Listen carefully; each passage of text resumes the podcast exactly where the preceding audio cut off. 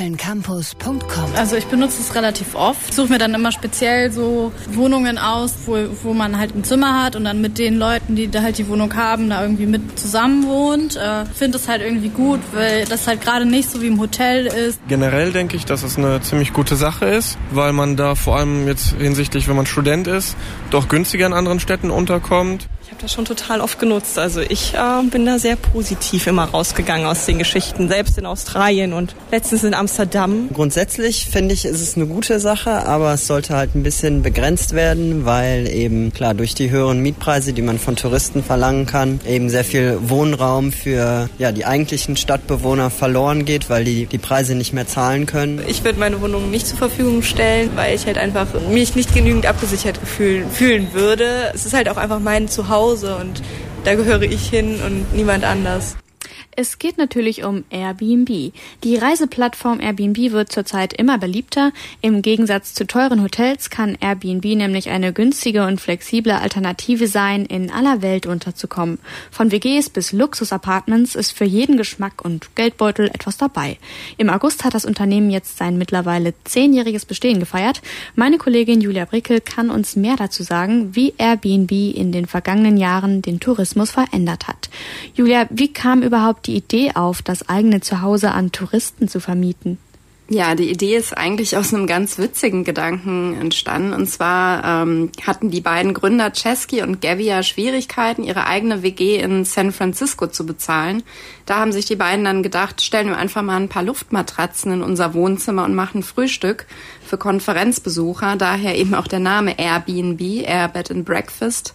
Ja, und das lief dann so gut für die beiden, dass sie daraus im Silicon Valley eins der größten Tourismusunternehmen entwickelt haben. Klingt ja easy.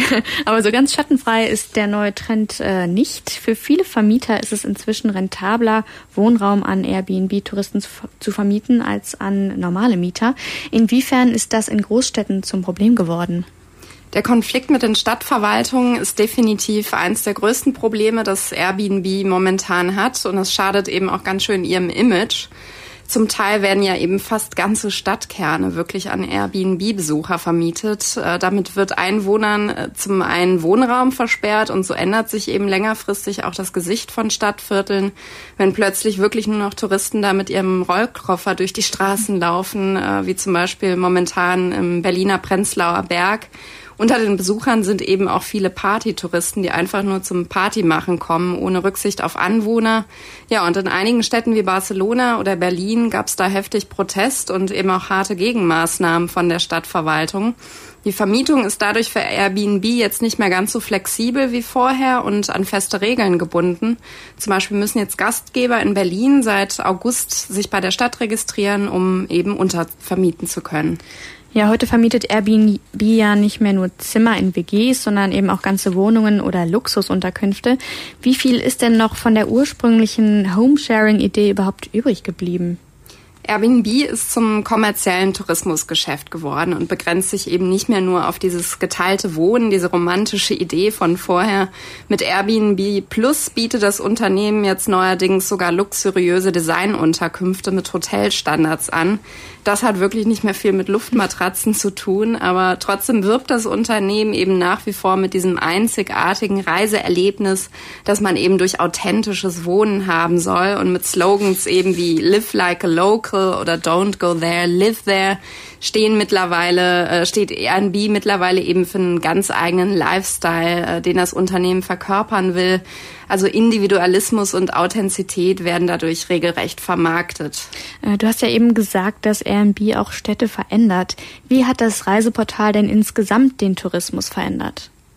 Den Massen- oder auch Overtourism, von dem gerne in Gesellschaft und äh, Medien gesprochen wird, hat Airbnb auf jeden Fall mit verstärkt. Zum Beispiel kommen nach Berlin inzwischen viermal mehr Touristen als noch Anfang der 90er. Ähnliches kann man eben auch in anderen europäischen Großstädten beobachten. Und mit fünf Millionen Unterkünften äh, mittlerweile weltweit übertrifft Airbnb sogar den größten Hotelkonzern Marriott. Hotels scheinen vielleicht also schon Geschichte zu sein, was den äh, Tourismus der Zukunft angeht. Ähm, Airbnb-Europachef Jérôme Mercier sagt aber, dass Airbnb auch für Begegnungen zwischen Menschen stehen soll. Also dass es nicht nur die Unterkunft ist, Dadurch gewinnt Tourismus eben ganz neue Bedeutungen und beschränkt sich nicht mehr nur auf reinen Urlaub. Ja, aber auf der anderen Seite wachsen eben auch immer mehr die negativen Begleiterscheinungen, wie, wie wir jetzt sie in Städten erleben, wie äh, Barcelona und Berlin und eben der Druck auf Städte und Umwelt. Leben wie ein Einheimischer, das verspricht der Tourismusgigant Airbnb. Wie das Unternehmen die Tourismusindustrie geprägt hat und welche Probleme sich dabei ergeben, das hat uns Julia berichtet. Vielen Dank dafür. Kölncampus.com